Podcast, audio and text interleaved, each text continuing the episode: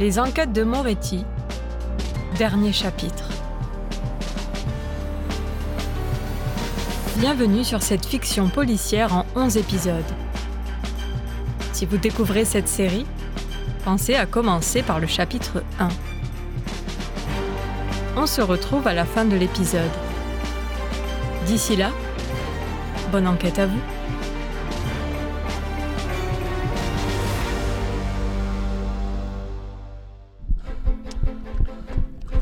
Maria courait dans les rues froides. Les premiers jours de novembre avaient apporté une humidité glaçante. Les pavés glissaient sous ses chaussures plates. L'homme s'approchait de plus en plus. Vite, plus vite. L'interminable avenue défilait. Comment lui échapper? À droite, une impasse. Tout droit, l'océan infini. À gauche, un dédale de maisons. Elle prit à gauche. Elle ne pourrait pas fuir éternellement. Elle devait trouver un autre moyen. Une poubelle? Non, trop évident. Une voiture? Oui, vite Elle se glissa sous une Renault au plancher bas. Ses vêtements se déchirèrent contre le métal saillant. L'homme n'avait pas encore atteint le croisement. Il ne l'avait pas vu. Les pas finirent par rapprocher. Ils s'accélérèrent. Le cœur de Maria cognait contre le sol. Ses yeux tournés vers la rue observèrent les deux baskets passer sans s'arrêter. Le souffle toujours suspendu, elle baissa ses paupières une seconde. Retrouver sa respiration. Calmer ses palpitations. Le dossier, écrasé contre sa poitrine, était protégé de l'eau par sa parka imperméable. Elle attendit encore. Être sûre qu'il était loin. La pluie s'abattit à nouveau sur la ville. Le martèlement sur les pavés était assourdissant. Elle rouvrit les yeux. Les baskets bleues ne repassèrent pas. C'est seulement lorsqu'elle entendit les sirènes de police qu'elle sortit de sa cachette. Juste à temps pour voir Alessandro tourner à l'angle de la rue, ses cheveux blonds plaqués sur sa nuque.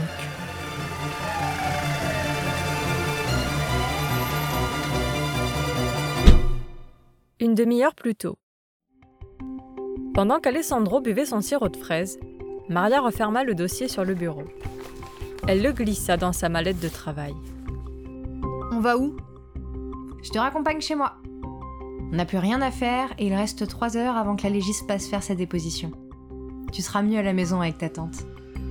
Le garçon masqua sa déception en plongeant le nez dans son verre qu'il termina d'une traite. Maria habitant à quelques minutes du commissariat, ils firent le trajet à pied. Pressée par son travail, elle le laissa devant la porte avant de faire demi-tour. Il enfonça la clé dans la serrure, regardant la policière s'éloigner. Ses cheveux bruns se balançaient dans son dos, au rythme de la sacoche qui pendait au bout de son bras. Alors qu'elle traversait au croisement, Alessandro remarqua un passant arrêté dans l'angle. Les yeux baissés sur un journal, le visage dissimulé par un imperméable au col remonté, la tête sous un chapeau de feutre bleuté. C'était le seul individu de l'impasse. Le garçon posa la main sur la poignée. Au moment de s'engouffrer dans la maison, il jeta un dernier regard vers Maria.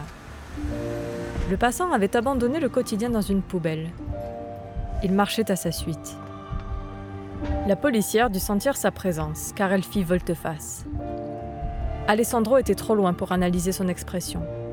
Pourtant, quand il vit le poursuivant extraire un couteau noir de sa poche, il devina la panique sur ses traits.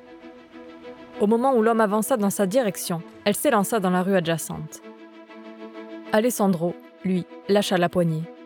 Il se précipita vers eux. Maria L'inconnu se retourna une seconde.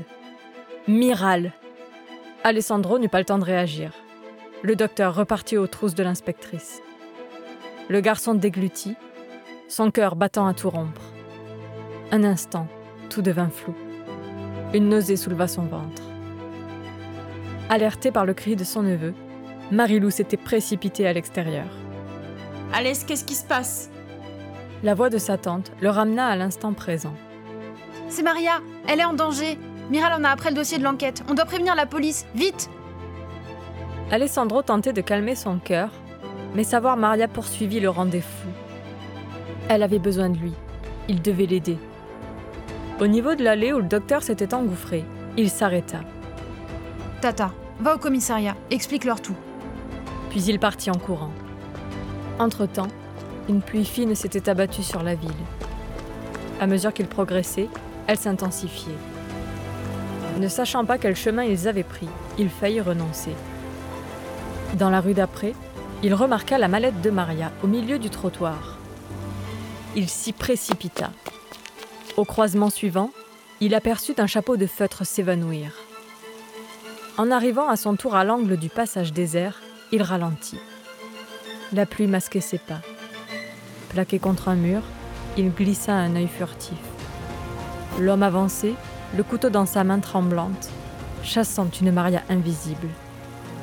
Alessandro attendit que le docteur disparaisse avant de téléphoner à sa tante. Il lui précisa sa position en continuant sa progression. Maria, dissimulée sous une voiture, la tête orientée vers la route, ne le vit pas passer. Lorsqu'elle entendit les véhicules de police, elle sortit de sa cachette.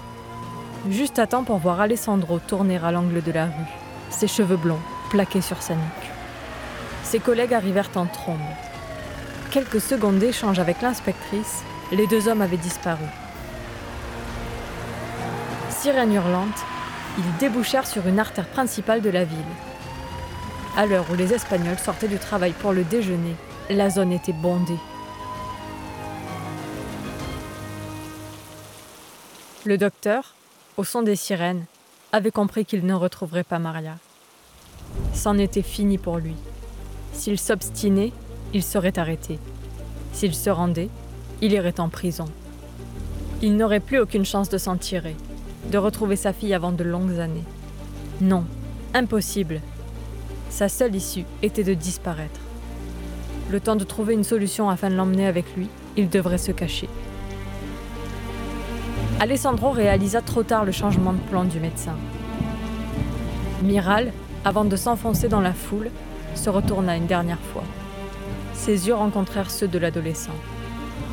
Il leva le menton, lui adressa un sourire désolé et se mêla au promeneur. Un ciel bas, orageux, voilait l'atmosphère. Les pas d'Alessandro se heurtaient aux passants. Il zigzaga, butant des épaules, des sacs, écrasant des pieds. Malgré ses efforts, le chapeau de feutre bleu ne s'approchait pas. Le cœur du garçon tambourinait. Dans sa poche, son téléphone sonna. Il l'ignora. Il ne devait pas perdre l'homme de vue, pas maintenant. Pour Maria, pour son père, pour que justice soit faite. Haletant, il remonta l'allée, encore et encore.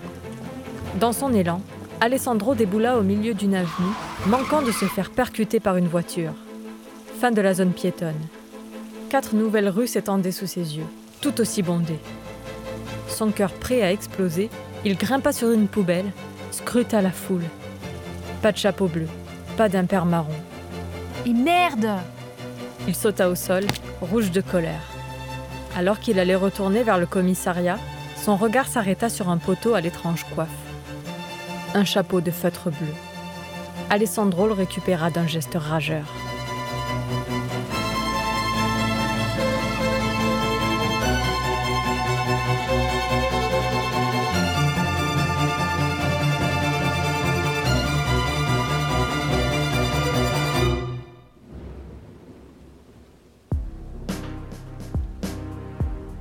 Alès, ça va? Tu nous as fichu la trouille. Ça va, ouais. Mais j'ai pas réussi à le rattraper. Marilou avait allumé une cigarette qu'elle abandonna lorsque l'inspectrice leur demanda de les suivre dans son bureau. Qu'est-ce qui s'est passé? Alessandro raconta la poursuite. Il aurait pu te blesser, Alès. Ça aurait pu mal tourner. Il est où le dossier? Les yeux d'Alessandro fouillaient la pièce sans le trouver. J'ai jeté la mallette afin de gagner un peu de temps. Toutes les preuves pour faire libérer son père étaient à l'intérieur. Ne t'inquiète pas, j'avais glissé les papiers sous ma veste avant. Associant les gestes à ces mots, elle tira les feuilles de son imperméable. Les coins étaient mouillés, mais le contenu restait lisible. Le garçon s'affala sur une chaise, réalisant que tout n'était pas perdu pour son père.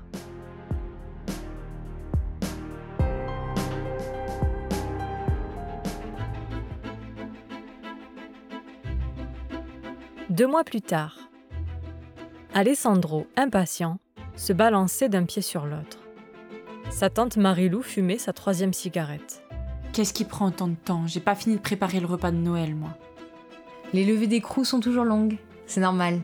Avec la paperasse, c'est pour peu que plusieurs détenus sortent à la même date. Maria posa sa main sur l'épaule d'Alessandro. Ils se sourirent. En à peine deux mois, la policière espagnole avait réussi un tour de force. Faire rouvrir l'enquête sur la mort de Lilwen, innocenter Eugenio, inculper Raphaël Roca, le mafieux, pour meurtre. Quant à l'inspecteur en chef de Bayona, il avait été mis en examen pour manipulation de preuves lors d'une investigation judiciaire. Le seul point noir au tableau restait la disparition du médecin légiste, qui n'avait pas été retrouvé. Malgré tout, l'objectif de Maria était atteint. Alessandro ne passerait pas un nouveau Noël sans son père. L'air froid de décembre ébouriffait leurs cheveux et rosissait leurs joues. La porte en métal de la prison grinça. Alessandro s'immobilisa. Maria tourna la tête. Marilou laissa tomber son mégot. Lou C'est dégueu les cigarettes par terre La voix chaude d'Eugenio portée par le vent pénétra leur cœur. Marilou éclata de rire. Maria libéra Alessandro de sa main. Le garçon s'élança vers son père, libre, enfin.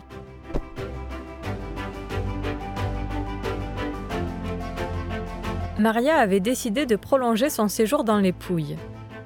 Après trois ans, elle pouvait célébrer la clôture de sa première enquête. Pour la soirée du Nouvel An, la famille réunie pique-niquait sur la plage. Enveloppés dans des couvertures chaudes, ils chantaient autour d'un feu. Un peu avant minuit, Maria alla plonger ses pieds dans l'eau de la mer Adriatique. Alessandro la rejoignit, s'amusant à l'éclabousser au passage. Leurs rires montèrent vers les étoiles. Comment tu te sens, mon grand? Maman me manque toujours. Mais au moins, j'ai papa maintenant. Grâce à toi. Vous avez décidé où vivre alors? À Grenoble. Mon père pense que c'est mieux pour nous tous. Ça te plaît comme idée? Oui, ça me va.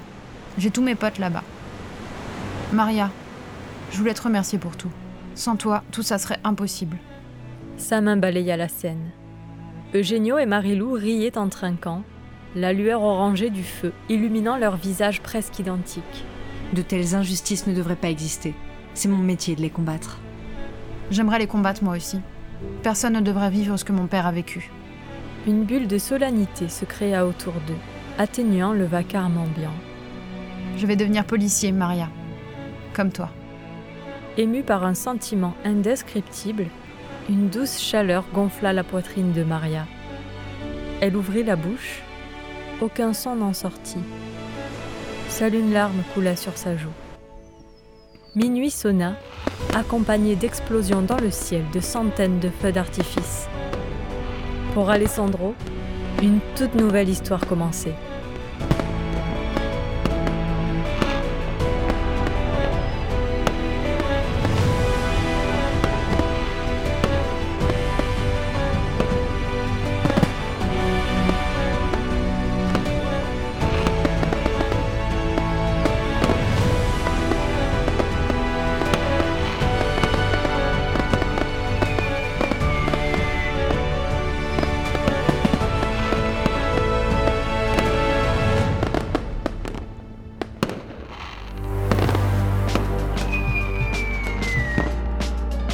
Ça y est, vous connaissez le dénouement de l'enquête qui a bouleversé l'enfance du petit Alessandro. Mais sa vie et ses aventures ne s'arrêtent pas là. En effet, le jeune Alessandro va vouer sa carrière professionnelle à la police nationale. Vous découvrirez bientôt sa première affaire. Enfin, bientôt, ça, ça dépend de vous. Car pour pouvoir financer la saison 2, j'ai besoin de vous. Je vous invite à vous rendre sur tipeee.fr slash roselivre où vous pourrez m'aider soit une seule fois, soit de manière récurrente. Et 1 euro compte déjà beaucoup pour moi, même si bien sûr, à partir de certains montants, vous bénéficiez de contreparties. Je vous laisse les découvrir sur la plateforme de financement, et je vous remercie infiniment d'avoir écouté les enquêtes de Moretti jusqu'au bout. Et un merci tout particulier à celles et ceux qui m'aident à financer la saison 2. C'était Rose, la romancière nomade. À très bientôt